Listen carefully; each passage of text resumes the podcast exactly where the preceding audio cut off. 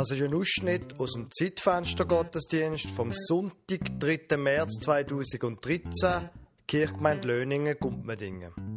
Der Zeitfenster-Gottesdienst trägt den Titel Knecht oder Kind. Sie hören ein Anspiel von Daniela Felber und vom Thomas Stamm und die Predigt vom Pfarrer Lukas Huber.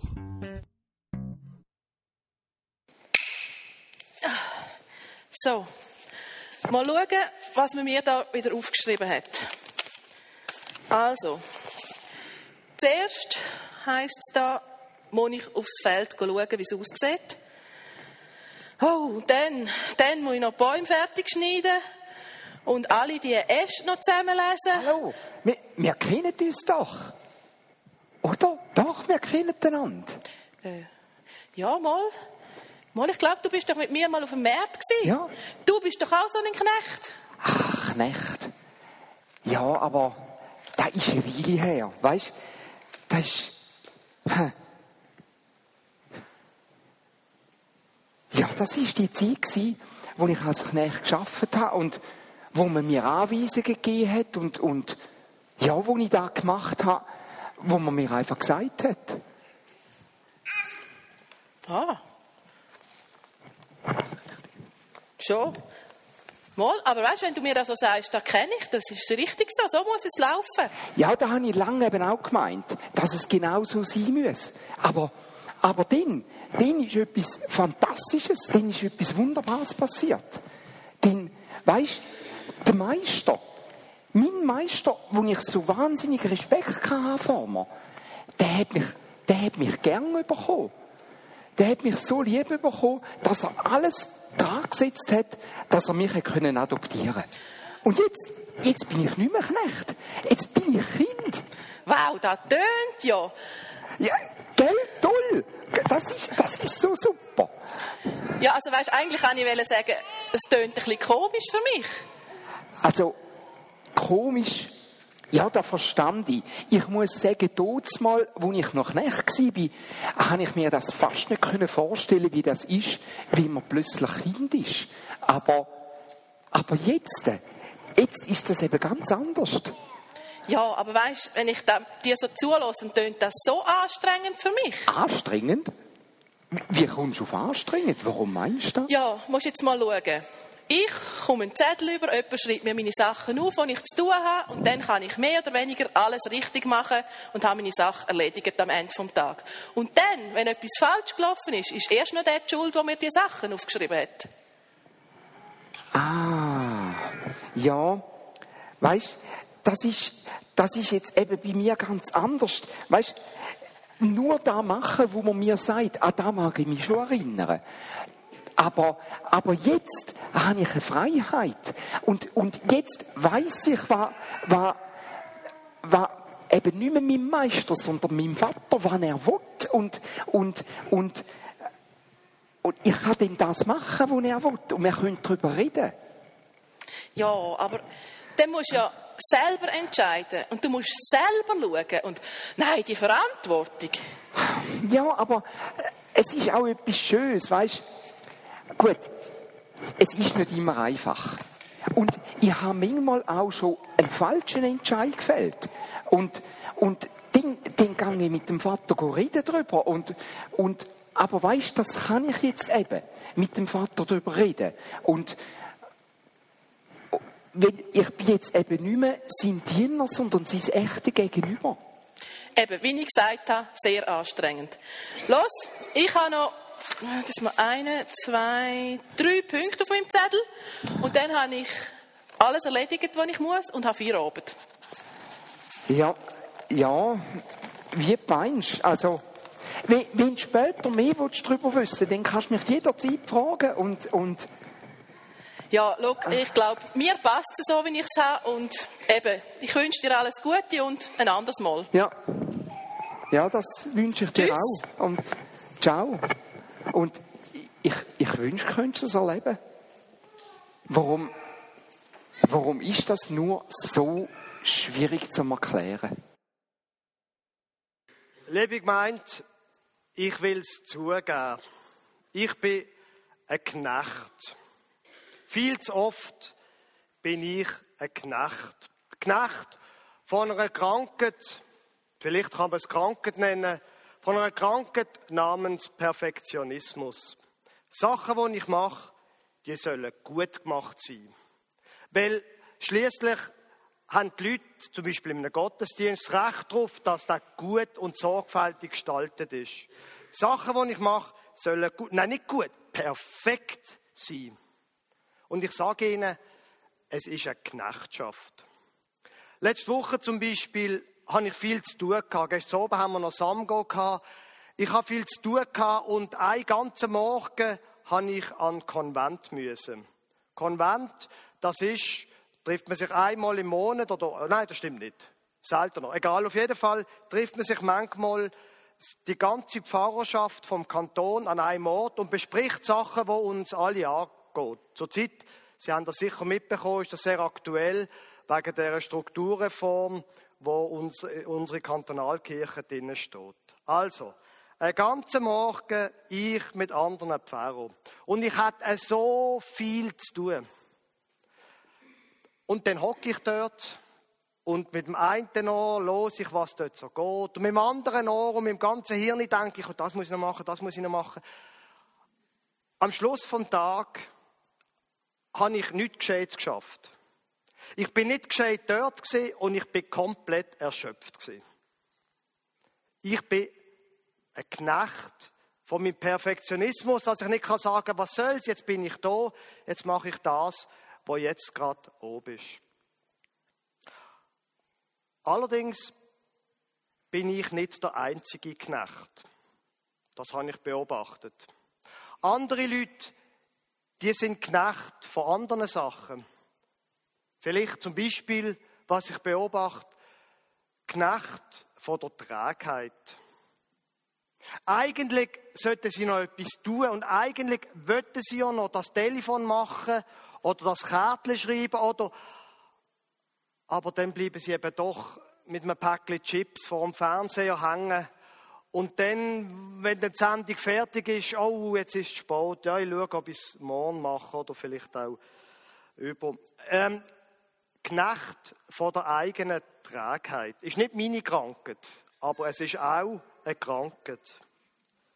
Und wieder andere Menschen sind Knecht von ihren eigenen Gefühlen, vor allem von schlechten Gefühl. Vielleicht von Gefühl von früher noch, von den Eltern, weil sie irgendwie etwas gemacht haben oder nicht gut gemacht haben oder weil sie gar nicht da sind. Und das ganze Leben irgendwie ist prägt von dem, dass man sich verletzt fühlt und dass man wütig ist und dass man nicht drüber wegkommt. Man ist Knecht vor der eigenen Erinnerung. Knecht sein das bedeutet, man ist nicht sein eigener Herr. Man hat einen anderen Herr und der befiehlt. Man kann sich nicht lösen, man kann nicht frei sein, man kann nicht selber bestimmen. Und wir spüren ja, so ist nicht gut. Und so ist ja eigentlich nicht gedacht. Der Paulus, da sagt das auch, dass es so nicht dankt ist. Im Römerbrief gibt es sehr eindrückliche Vers, Kapitel 7. Ich bin als Mensch wie in die Sklaverei verkauft und werde von der Sünde beherrscht. Ich begreife mich selbst nicht, denn ich möchte von ganzem Herzen tun, was gut ist und tue es doch nicht. Stattdessen tue ich das, was ich eigentlich hasse. Die Bibel hat, Sie haben es wahrscheinlich gehört, die Bibel hat für das, dass wir Knechte sind von uns selber, ein Wort. Das ist ein Wort, das sehr missverständlich ist heute. Die Bibel nennt das nämlich Sünd. Das Problem an diesem Wort ist, es ist eben missverständlich. Sünde hat nichts mit Tortenessen zu tun. Lassen Sie sich das ein für alle Mal gesagt sein. Es hat nichts mit Süßigkeiten essen zu tun. Und Sünde hat auch erst in vierter oder fünfter oder sechster Linie etwas mit Moral zu tun. Sünd ist etwas viel Grundsätzliches. Sünd ist das, dass wir Knechte sind von Sachen, die uns nicht gut tun. Vom Perfektionismus, von der Trägheit, von, von Gefühl, von, von irgendetwas, was unser Leben bestimmt. Es geht hier nicht um Moral. Die kommt erst viel später. Das Eigentliche ist das, dass ich eben daran gehindert wird, das Eigentliche zu tun. Und so zu leben, wie, wie es mir wird gut tun. Ich werde eben gehindert, weil ich einen anderen Herr habe. Äh, weil ich Knecht bin. Und der Paulus tut dann in dem Kapitel 7 Ende mit dem, dass er sagt, was bin ich doch für ein elender Mensch. Wir spüren, es tut uns nicht gut. Aber, sagt der Paulus, es gibt einen Ausweg aus dem Ganzen. Was bin ich für ein elender Mensch? Wer wird mich von diesem Leben befreien? Das von der Sünde beherrscht wird. Gott sei Dank. Jesus Christus, unser Herr. Wir können frei werden von dem, sagt der Paulus. Nämlich in dem, mit dem, dass wir unsere alten Herren verabschiedet und dass wir zu Gott gehören. Jesus Christus, da hilft uns dort raus, sagt der Paulus. Jetzt, wenn Sie genau gelost haben, ist Ihnen vielleicht etwas aufgefallen. Er sagt doch, Gott sei Dank, Jesus Christus, unser Herr. Heute geht es darum, dass wir Kinder sollen werden vor Gott und nicht mehr Knechte sein. Aber in der Bibel wird Gott immer als Herr bezeichnet. Und das ist sehr merkwürdig auf den ersten Blick. Weil man nimmt doch an, das Gegenteil von Knechtschaft ist Freiheit, Unabhängigkeit, komplette Selbstbestimmung. Nur so stellt sich die Bibel die Freiheit nicht vor. Der Mensch, sagt die Bibel, der ist nicht gemacht dafür, sich komplett selber zu regieren. Der Mensch ist überfordert mit dem. Und wenn der Mensch nur sich selber hat, dann wird das zu einem falschen Götz, zu einem falschen Gott. Wir sollen einen anderen Herr haben, nämlich Gott. Wir sind nicht gemacht dafür, komplett uns zu lossagen von allen. Frei werden wir, wenn wir einen anderen Herr haben. Und der Herr ist eben nicht ein Herr, der uns wieder zum Knecht oder zu der Magd macht, sondern das ist der gleiche Gott, der sagt, du sollst mein Kind sein. Der gleiche Paulus schreibt im Galaterbrief folgendes, im Kapitel 4, Vers 6 bis 7. Weil ihr seine, also Gottes Kinder geworden seid, hat Gott euch den Geist seines Sohnes ins Herz gegeben, so dass ihr zu Gott nun, lieber Vater, sagen könnt. Jetzt seid ihr keine Diener mehr, sondern Kinder Gottes. Und als seine Kinder gehört euch alles, was ihm gehört. Der Mensch ist nicht dazu gemacht, komplett frei und unabhängig zu sein. Der Mensch ist gemacht, zum Sohn oder Tochter von Gott zu sein. Frei werden wir, indem wir Kind sind. Und mit dem, dass wir Kind werden, ändert sich alles. Das Verhältnis von uns zu uns selber ändert sich. Auch das Verhältnis von uns zu unseren Fehlern. Weil das mit dem Perfektionismus oder mit der Trägheit und mit all den Sachen, wo uns nicht gut tut, das haben wir so lange eingeübt. Das verschwindet nicht einfach von einem Tag auf den anderen. Wenn wir uns gewissermaßen von Gott adoptieren lassen, dann sind die Sachen nicht einfach weg. Aber wir haben eben etwas Neues, wo unser Leben prägt. Wenn wir einen Fehler machen, dann ist es eben nicht mehr so wie vorher, wie, wir es in dem Anspiel gehört haben, dass wir jemand anderem die Schuld geben können und der Herr, der, was weiß ich, schlägt einen vielleicht. Früher war das nicht selten gewesen. Sondern wenn wir Sohn und Tochter von Gott sind, dann können wir zu ihm gehen und das besprechen, so wie es vorher im Anspiel auch vorgekommen ist. Gott hat ein anderes Verhältnis zu uns als irgendein Herr zu seinem Knecht. Es ist sein eigenes Fleisch und Blut. Wir sind adoptiert und gelten wie etwas, was er gemacht hat. Und da kann man nicht einfach so schnell drüber weggehen und sagen, ah, lass mich in Ruhe. Gott verpflichtet sich, uns das Beste mitzugeben als seine Kinder. Und alles, was ihm gehört, soll auch uns gehören. Und wir müssen nicht einmal eine Erbschaftssteuer dafür zahlen. Gott möchte unser Leben prägen. Das ist auch der Grund, warum es wichtig ist, jetzt auf einer menschlichen Ebene, dass Väter im Leben der Kinder präsent sind.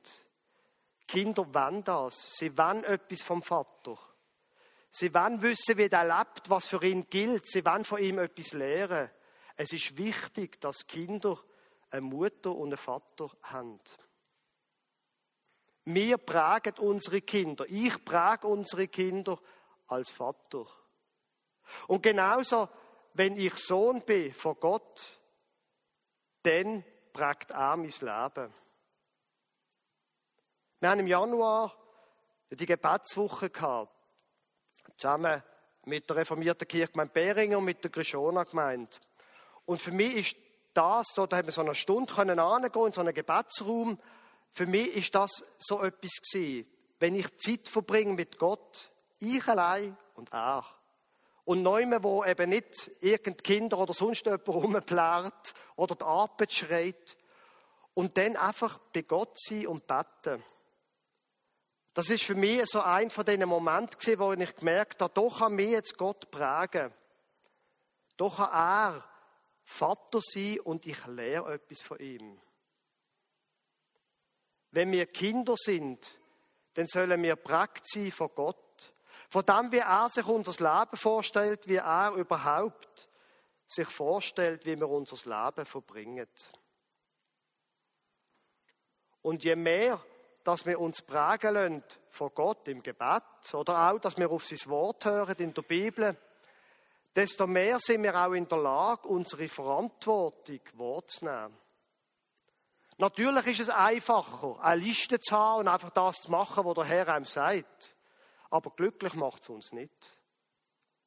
Wenn wir Kinder sind von Gott, dann haben wir tatsächlich eine ganz neue Verantwortung für unser Leben. Und die Verantwortung kann einen zuerst einmal ein bisschen verschrecken.